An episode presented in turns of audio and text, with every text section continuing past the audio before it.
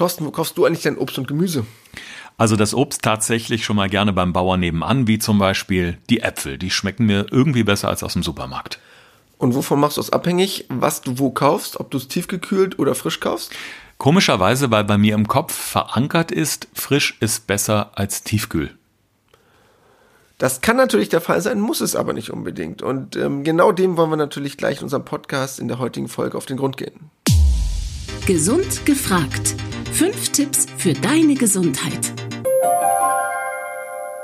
Schön, dass ihr wieder dabei seid. Mein Name ist Thorsten Slegers. Ich bin Journalist und Fernsehreporter. Mein Name ist Alexander Nikolai, ich bin Personal Trainer und Ernährungsexperte. Und wie ihr dem Titel unseres Podcasts Gesund gefragt entnehmen könnt, da steht fünf Tipps für deine Gesundheit, kümmern wir beide uns in jeder Folge um entscheidende Tipps für ja, euren Alltag, die wir euch mit an die Hand geben, die ihr vor allen Dingen schnell und unkompliziert umsetzen könnt. Eigentlich schon direkt nach dieser Folge. Und genau die werden wir auch nochmal zusätzlich auf unserer Instagram-Seite gesund gefragt und natürlich auch in den Show Notes nochmal repräsentieren, damit ihr auch immer auf dem aktuellsten Stand seid und falls ihr mal nicht mitschreiben könntet, euch das Ganze nochmal in Ruhe nachlesen könnt. Jetzt ist es ja so, Alex, frisch gab's immer schon. Also ich weiß, früher bei meiner Oma, da gab's auch nur frische Sachen auf dem Tisch. Und diese ganze Tiefkühlindustrie, die hat sich natürlich im äh, Laufe der Jahrzehnte enorm entwickelt. Du kriegst mittlerweile die Tiefkühlkost da bis vor die Haustür gefahren. Aber wie ist denn überhaupt so das Verhältnis? Kann man das sagen, wie sich das so entwickelt hat im Laufe der letzten 30, 40 oder 50 Jahre? Ja, man weiß laut Statistiken, dass ungefähr 1960 man nur ca. 800 Gramm pro Person pro Jahr an Tiefkühlkost zu Hause hatte, also noch nicht mal ein Kilo überhaupt. Und mittlerweile ist es so, dass man alleine nur an Obst und Gemüse sieben Kilo pro Jahr pro Person kauft. Das ist eine ganze Menge. Ähm, ich sagte ja eben schon, so in meinem Kopf ist immer noch so ein bisschen verankert, äh, es geht nichts über frisch. Aber gut, wenn man mal bedenkt, was heute alles so auf die Felder geschmissen wird, äh, kann man da natürlich auch anderer Meinung sein. Aber mal andersrum gefragt, was ist denn so gut an Tiefkühl, wenn es ja offensichtlich so viele Menschen kaufen und auch täglich so viel konsumieren? Ja, früher war das noch was ganz anderes, weil da war Tiefkühlen wirklich so, man hat das Produkt genommen, dann wurde es langsam eingefroren, dann wurden dabei schon relativ viele wertvolle Inhaltsstoffe zerstört, dann hat es noch eine relativ lange Lagerung und noch einen weiten Weg hinter sich gehabt, wo auch nicht immer die Kühlkette super eingehalten wurde, muss man leider auch sagen. Das heißt, es war doch einfach schwer vor 50, 60 Jahren. Mittlerweile wird aber das Obst oder das Gemüse direkt schockgefrostet. Dadurch bleibt so viel an Wertstoffen, an Inhaltsstoffen enthalten, ähm, was unglaublich ist im Vergleich zu früher. Also macht es auf jeden Fall Sinn, gewisse Dinge als Tiefkühlkost im Haus zu haben, um einfach sicherzugehen, dass der Vitaminverlust möglichst gering oder nahezu äh, überhaupt nicht da ist. Ja, und man muss dabei auch bedenken, es ist super leicht portionierbar, man kann es sehr gut im Vorhinein kaufen, man erspart sich viele Wege, was jetzt den Weg zum Wochenmarkt oder Co. angehen würde, weil das können ja auch nicht viele leisten während ihrer Arbeitszeit oder auch noch zusätzlich in den Feierabendstunden. Und so ist eine super gute Alternative. Man muss sich halt nur überlegen, was macht noch Sinn, frisch zu kaufen? Und wann macht es keinen Sinn und man sollte lieber auf Tiefkühl zurückgreifen. Jetzt stelle ich mir gerade vor, ich stehe jetzt im Supermarkt vor dem äh, Tiefkühlregal oder vor der Truhe und ähm, gut, mein Blick fällt dann als erstes meistens auf die Pizzen, weil wenn ich da was rausziehe, ist es meistens die Pizza. Die anderen Zutaten kauft meine Frau dann noch ein. Aber worauf sollte man jetzt grundsätzlich beim Einkaufen schon achten? Also erstmal ganz einfach. Wenn ihr an irgendeiner Tiefkühltruhe im Supermarkt steht, Ganz billig, wenn ihr das Ding aufmacht, guckt mal rein, was da für eine Temperatur ist, denn da hat es oft eine Gradanzeige. Und die sollte mindestens minus 18 Grad betragen, dass es auch wirklich tief gekühlt ist und nicht nur gekühlt. Ich habe das ja eben schon angekündigt. Auch in dieser Folge gibt es für euch wieder fünf entscheidende kleine Hilfestellungen, die fünf Tipps für deine Gesundheit, wie sie heißen. Und damit geht's jetzt los. Thorsten fragt, Alexander antwortet. In diesem Podcast erfährst du alles über Ernährung und Fitness. Einfach erklärt und mit konkreten Tipps für deinen Alltag. Unsere erste Regel, möglichst schnell essen. Eigentlich habe ich mal gelernt, man soll in Ruhe essen und nicht schnell essen, aber ich kann mir vorstellen, was du meinst.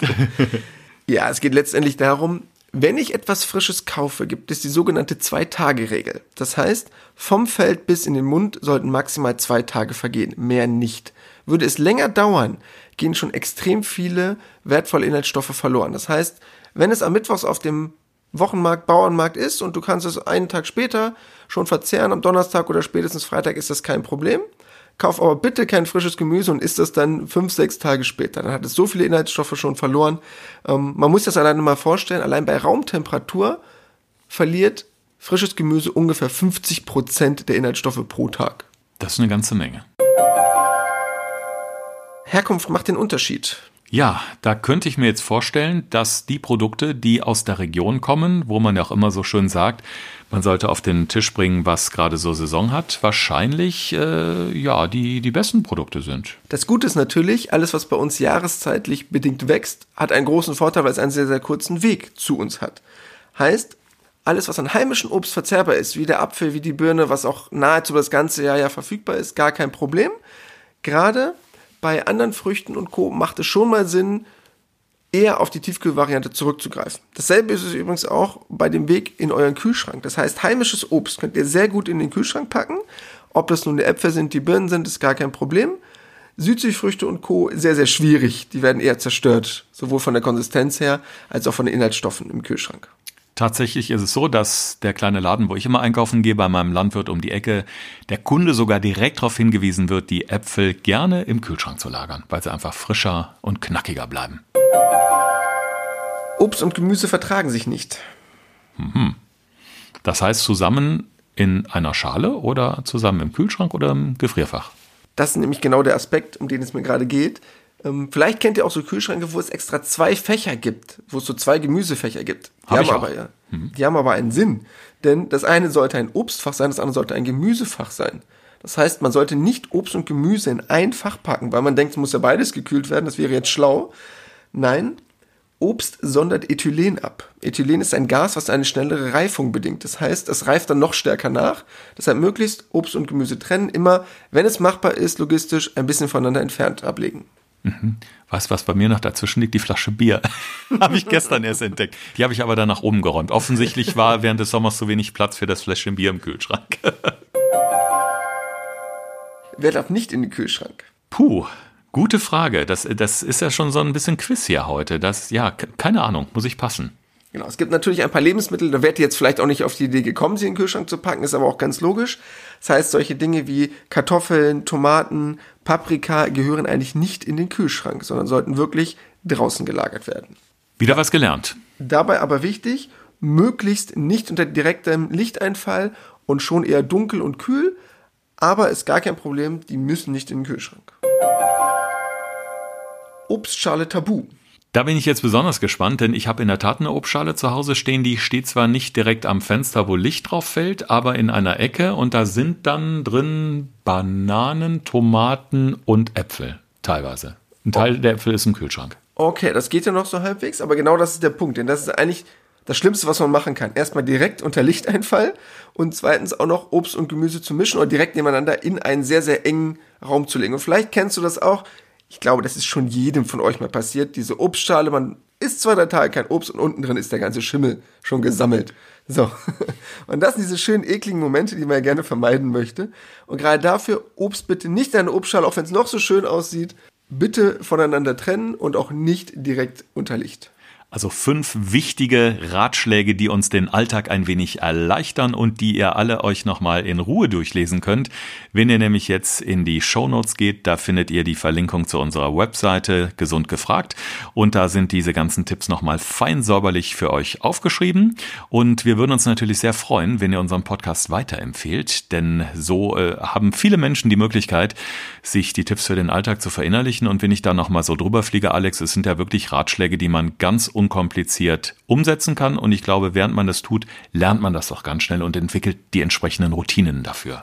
Vollkommen richtig, wenn man sich an diese einfachen fünf Tipps hält, die wir natürlich auch nochmal auf unsere gesund gefragt Instagram-Seite packen werden. Falls ihr jetzt nicht mitgeschrieben habt, könnt ihr die dort nochmal in Ruhe nachlesen. Und wenn ihr das quasi als Einkaufsliste mit an die Hand nehmt, seid ihr für alles gewappnet.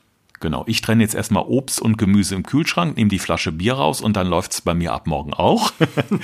und wir beide freuen uns auf die nächste Folge. Bis dahin, macht's gut.